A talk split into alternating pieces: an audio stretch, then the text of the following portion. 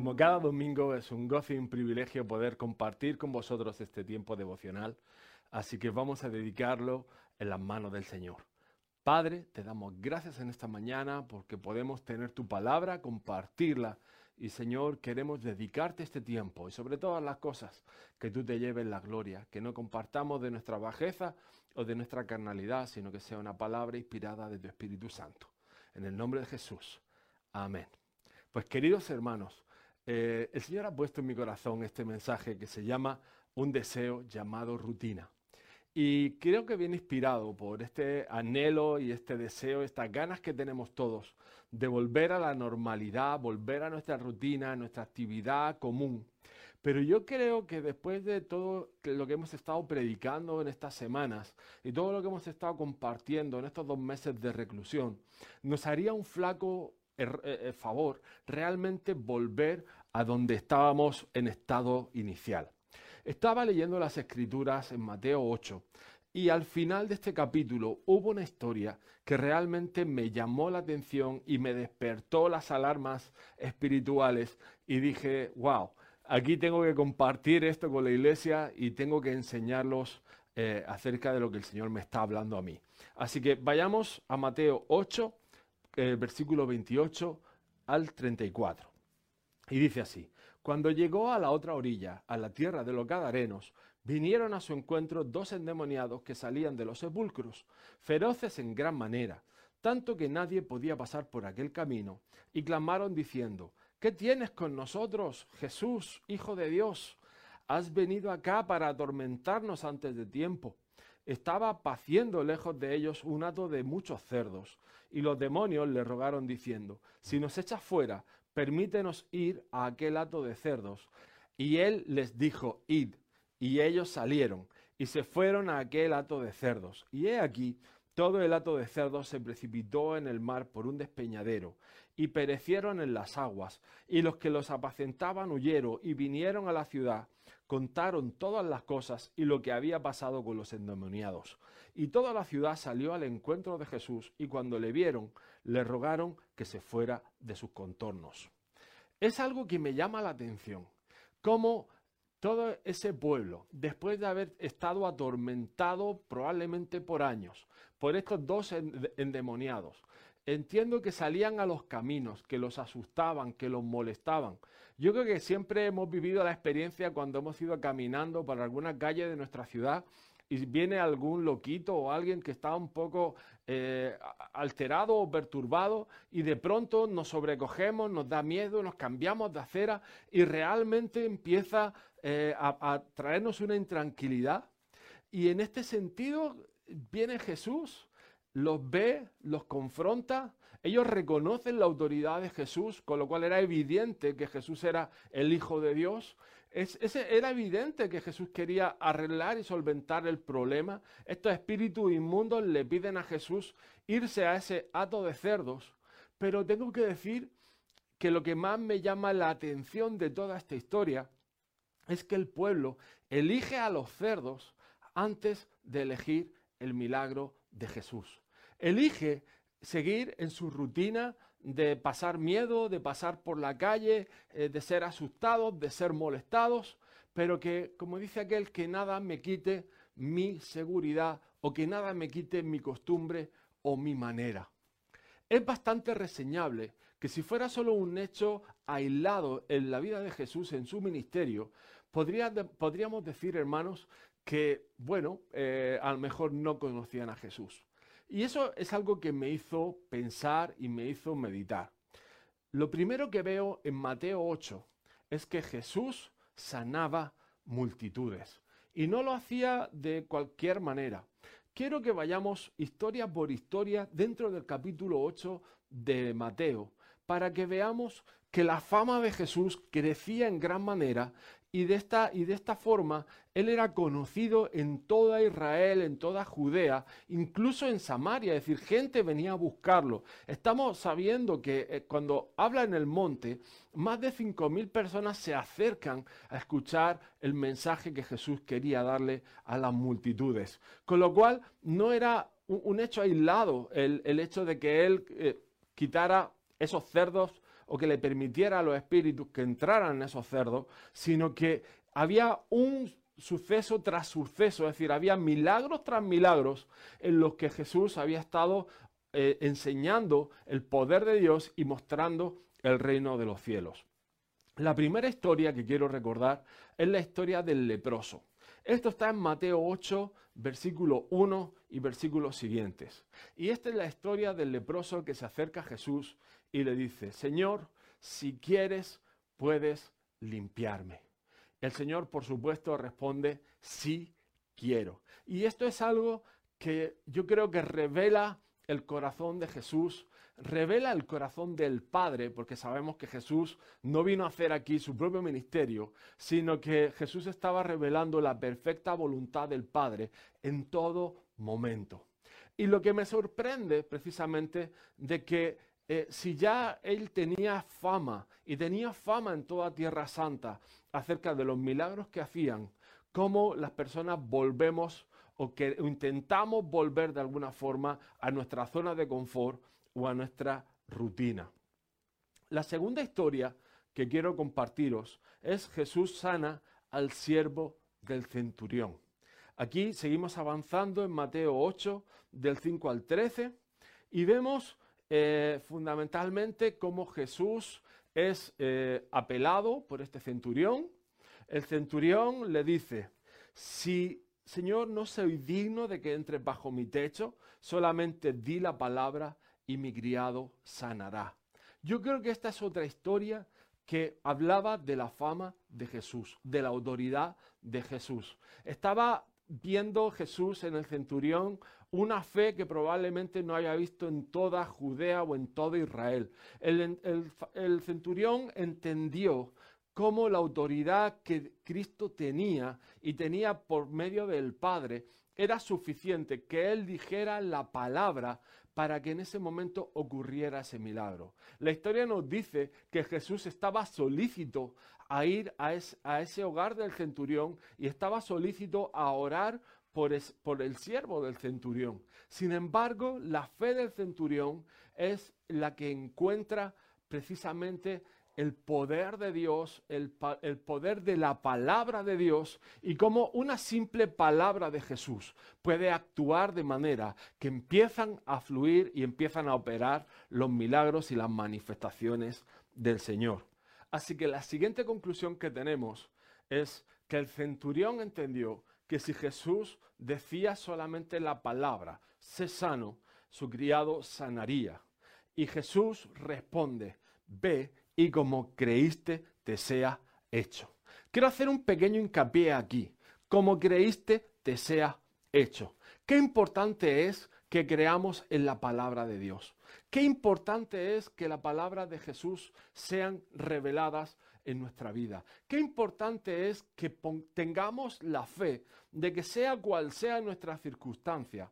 Y, y hemos visto ya un capítulo de una enfermedad terrible en aquel momento, que no tenía cura de ningún tipo. Estamos, eh, como es la lepra, obviamente, estamos viendo el, el siervo del centurión que estaba muriendo, literalmente, estaba en el lecho de muerte, y sin embargo, la fe del centurión entiende que Jesús puede sanar y que puede obrar en su vida. La siguiente historia que tenemos, muy a pesar de Pedro, es que Jesús sana a la suegra de Pedro.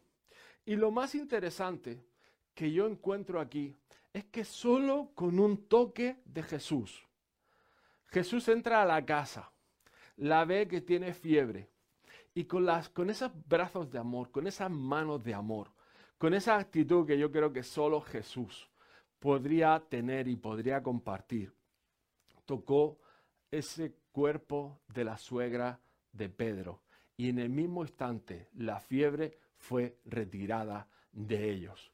Además, ocurre aquí un caso y una circunstancia maravillosa, y es que la fe de todos los que estaban en esa casa, en ese alrededor, fue aumentada y fue en aumento.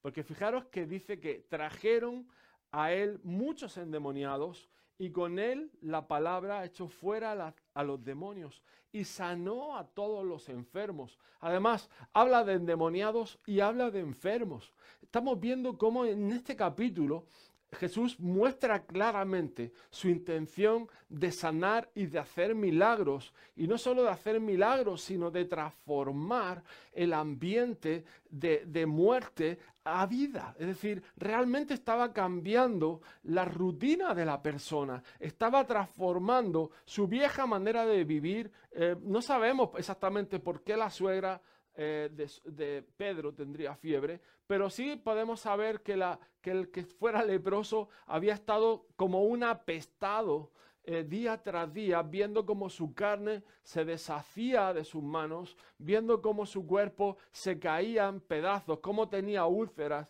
esos picores, esos escozor, y Jesús viene con esos brazos de amor, con esa mirada de amor, y de pronto le dice, quiero que seas sano.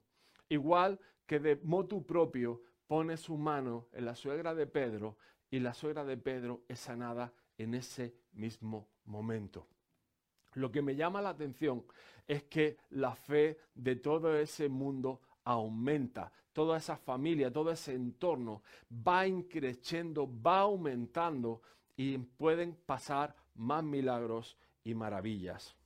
Tenemos que tener claro que cuando estamos viendo precisamente este trozo de historia donde Jesús sana a la suegra de Pedro, está cumpliendo las palabras del profeta Isaías, que dice, Él tomó nuestras enfermedades y llevó nuestras dolencias.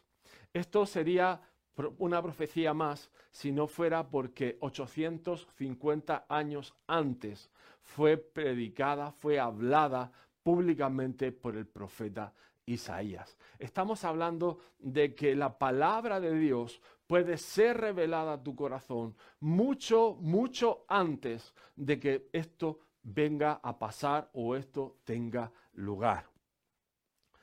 Ahora vamos a la siguiente historia. Seguimos en Mateo 8, 18 al 22. Y dice, viéndose Jesús rodeado de mucha gente, mandó pasar al otro lado y vino un escriba y le dijo, Maestro, te seguiré a donde quiera que vayas. Jesús le dijo, las zorras tienen guaridas y las aves del cielo nidos, mas el Hijo del Hombre no tiene donde recostar su cabeza. Aquí igualmente el Señor Jesús está sacando de nuevo a esa persona de su rutina. Está sacando a, a este hermano que viene a pedirle a Jesús que quiere seguirlo, que quiere eh, que quiere buscarlo. Además, estamos hablando que era un escriba, es decir, un escriba eran aquellos relatores que copiaban las escrituras, que copiaban los textos. Obviamente podemos decir que tenemos gran parte de la Biblia debido a estos personajes, así que estoy seguro de que este hombre conocía parte de la escritura, obviamente estamos hablando del Antiguo Testamento, y probablemente le sonarían las cosas que él estaba viendo en la vida y en la persona de Jesús, juntamente con lo que estaba pasando en esos días en Israel.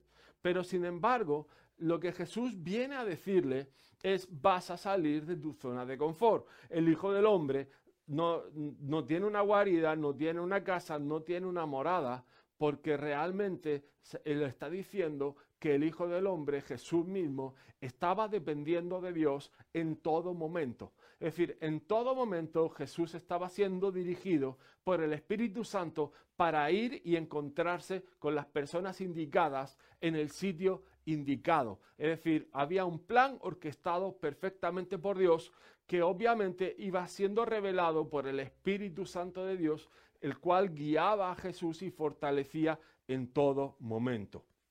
El segundo caso que tenemos aquí es que otro de, sus discípulos, es decir, otro de los, eh, entiendo, que seguían a Jesús, vemos en la escritura que obviamente Jesús elige a doce, pero tenemos también la historia de los 70 y probablemente este fuera uno de ese grupo ya no tan cercano o tan íntimo como los doce, pero sí sería de ese grupo de 70 o 100 gentes que estaban siguiendo a Jesús día tras día a través de Palestina. Y fijaros lo que dice, dice, eh, Señor, permíteme que vaya primero y entierre a mi padre. Y Jesús le dijo, sígueme y deja que los muertos entierren a sus muertos. De alguna otra forma, igualmente Jesús vuelve a desligar o a desvincular eh, la familia o el mero hecho de un luto o de una ceremonia, eh, obviamente de pesar y de dolor, pero estaba desvinculándolo al motivo de seguirlo. Y esto yo creo que igualmente hay que hacer aquí un hincapié y hay que hacer un apunte, porque no siempre la familia va a estar de acuerdo o no siempre la familia va a entender los pasos o las decisiones que tú tomas por Jesús. Aquí lo importante no es simplemente que lo entiendan o que no lo entiendan.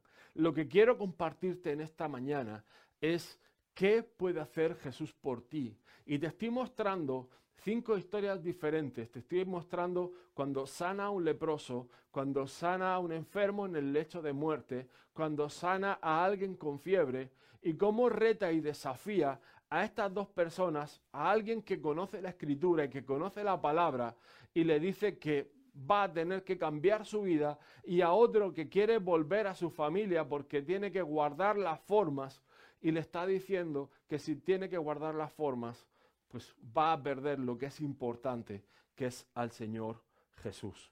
Esto es algo que es lo que definimos como el título de hoy, un deseo llamado rutina. Y yo creo que la rutina hay que ponerla un poco en cuarentena porque yo creo que después de este tiempo que el Señor ha estado tratando tanto con nosotros, ha estado hablando directamente a nuestros corazones, ha estado permitiendo que tengamos estos tiempos de oración, que tengamos estos tiempos de búsqueda, que yo sé que todos le hemos visto las orejas al lobo, todos hemos tenido dudas, todos hemos tenido temores. digámoslo de otra manera, porque además el siguiente párrafo es Jesús calma la tempestad. Y yo sé que con el coronavirus se levantó una gran tempestad donde todos nos pusimos intranquilos, nerviosos, nos entró ansiedad, nos entró angustia, temor, miedo, no sabíamos qué iba a pasar mañana, teníamos un mar de confusión, había voces por todos lados, había opiniones por todos lados, te ponías internet y daba miedo, te ponías las noticias y daba más miedo todavía, y daba igual donde buscaras porque realmente nadie sabía realmente qué estaba pasando. Lo que quiero mostrarte con esta historia es que seguimos en Mateo 8 y ahora estamos en el 23 al 27. Y es muy interesante la, correlación de eventos, cómo lo, cómo lo relata Mateo, porque yo creo que está desarrollando y está mostrando todo el carácter de Jesús en relación a los milagros y a la seguridad y la confianza que nosotros podemos poner en el Señor. Lo que te quiero desafiar en esta mañana con un deseo llamado rutina es que creo firmemente que es un deseo erróneo e equivocado. Queremos volver a la normalidad, pero yo creo que esa normalidad debe de quedar atrás y de una vez para siempre enterrarla en el pasado. Lo que me gusta de Jesús calma la tempestad es que Jesús se levantó y reprendió los vientos y el mar y se hizo grande bonanza. Los discípulos estaban asustados. Los, los, discípulos pensaban que se iban a morir en la barca. Dice que las olas cubrían la barca eran tan grandes que meneaban aquello que, que daba miedo. Y sin embargo, Jesús estaba confiado. Ahora, ¿sabes por qué Jesús estaba confiado? Porque sabía, conocía entendía la palabra de Dios y sabía perfectamente que no era su tiempo. Mira, ¿sabes lo que va a cambiar tu manera de vivir? Va a ser tu conocimiento de la palabra del Señor. Y lo que va a cambiar tu vida de manera definitiva es tu conocimiento del Señor porque va a definir tu oración. O dicho de otra forma, la manera de la que oras va a marcar tu nuevo presente y tu nuevo futuro. Porque hemos estado orando de una manera defensiva todo el tiempo. Hemos estado mendigando las cosas que ya teníamos porque Dios nos las había dado a través de la escritura. Estábamos mendigando por una identidad que ya Dios nos había llamado hijos. Estábamos mendigando por una posición de autoridad cuando Dios ya nos la había dado, estábamos pidiéndole a un Jesús en la cruz, cuando Cristo ya estaba resucitado y había salido al tercer día y ya, estaba en los cielos ascendiendo y ya estaba en su reino de gloria, sentado a la diestra del Padre, preparando el lugar para la iglesia cuando sea tomada en su segunda venida. Hemos estado orando sin entender que podíamos reprender esas voces, que podíamos orar y callar esos vientos. Podíamos orar por, la, por el mar, por la tempestad y poder hacer esa gran bonanza. Y bonanza es cuando yo estoy seguro y estoy confiado porque sé dónde estoy. Y eso, hermano, tiene que cambiar tu manera de orar y tu manera de comunicarte con, con, el Señor. Tu conocimiento del Señor va a marcar tu manera en la que oras. No podemos volver a orar de la misma manera. No, no podemos volver a las mismas miserias de iglesita pequeña donde si estoy cansado no voy al servicio, no voy al culto. Sé que esto lo he dicho en otras ocasiones, pero no podemos volver a meternos donde hemos salido. No podemos volver a nuestra rutina. Y yo sé que el deseo de mucha gente es que quieren volver a su antigua normalidad. Y yo creo firmemente que Dios nos está sacando de toda normalidad y de toda cosa pasada, porque quiere que de una vez por todas dejemos de vagabundear por el desierto y entremos en los llamados y las promesas y las cosas que Dios tiene para cada uno de nosotros en el día de hoy y en el día de mañana. Cristo viene pronto y eso lo sabemos por la escritura.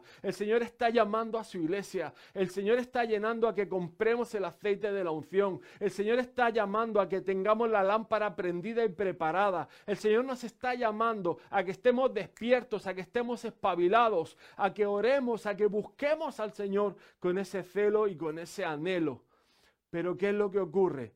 Otra vez nos encontramos al final de este capítulo cuando llega Jesús y cruza al otro lado y se encuentra con los gadarenos y se encuentra con estos endemoniados y él los reprende a los espíritus y estos espíritus cogen el hato de cerdos y son echados al mar y todos los cerdos se pierden, es decir, todos los cerdos se pierden. ¿Sabes qué te digo? Que estos gadarenos o de la región de Gadara Eligieron el jamón antes que la liberación. Un deseo llamado rutina que puede robarte todo lo que Dios podría hacer por ti. Tengo que decirte que Dios te puede sanar, que Dios puede quitar de ti la lepra espiritual, que Dios puede quitar de ti toda enfermedad, cualquier eh, malestar que tengas, Dios puede sanarte. Dios puede levantarte del estado de, muerte que muchas veces nos encontramos con esa angustia y con esa depresión. La depresión se, se, asocia en la palabra con el valle de sombra de muerte. Y Dios puede sacarte del pozo de tu depresión y del pozo de tu inseguridad. ¿Sabes? Acuérdate del centurión. ¿Qué dijo el centurión? Di la palabra. Di la palabra, Señor, y yo creo en ti y, vas a ver el milagro. No hace falta ni que vengas en mi casa, solo di la palabra y esto será hecho. ¿Y qué pasó? Jesús le dijo, sea conforme a tu fe. Yo te pregunto, mi hermano, ¿tenemos fe? Porque Dios puede cambiar nuestro presente y puede cambiar nuestra vieja rutina a un nuevo presente, a un nuevo mañana que Dios tiene preparado para su iglesia. Dios tiene esos tiempos en los que vemos en la escritura que viene avivamiento, que viene cosecha, que hace falta obreros, que la mies es mucha, que hace falta que los padres y las madres de Israel se levanten y que tomen la, la la pala por un lado y que tomen la espada por otro y se pongan a edificar y se pongan a pelear y que se pongan a conquistar la tierra que Dios ya le dio y que tomen posesión de ella. Esta es la palabra. Tenemos que tomar posesión de la tierra que Dios nos ha dado. Y dado es un pasado y está atrás. Ya te dio Dios no solo promesas, sino te dio una heredad, una heredad en el reino de los cielos. ¿De qué depende? Depende de tu fe. Depende si todavía anhelas la vieja rutina o estás abierto a lo que Dios tiene para ti en el día de hoy y lo que va a venir en los días sucesivos. Solo te digo que la iglesia abrirá el 31 de mayo, pero lo que cambie dependerá de ti y de mí. Estamos clamando, llevamos 40 días de ayuno y sé que Pentecostés viene un nuevo mover del Espíritu Santo, viene un nuevo mover de Dios. Lo siento en mi espíritu, me siento que el Señor está revelando cómo el río de agua viva va a empezar a brotar y va a empezar a revelarse de una manera sobrenatural, es decir, vamos a empezar a ver lo sobrenatural de Dios, porque al mismo tiempo se va a levantar mucha iniquidad y la gloria de Dios va a manifestarse por medio de sus hijos, que para eso fuimos llamados de las tinieblas a su luz admirable, no por nuestra propia gloria, es para la suya, para que el Evangelio sea predicado, para que la palabra sea dada y que toda criatura llegue a confesar que Jesucristo es el Señor. Queridos hermanos, oro porque tu fe aumente en esta mañana, que cojas visión y dejes de desear este pasado llamado rutina, que anheles las cosas que Dios está poniendo delante y que el celo y la llama viva del Espíritu Santo se prendan en tu corazón. Dios te bendiga y espero que nos veamos pronto. Nos vemos.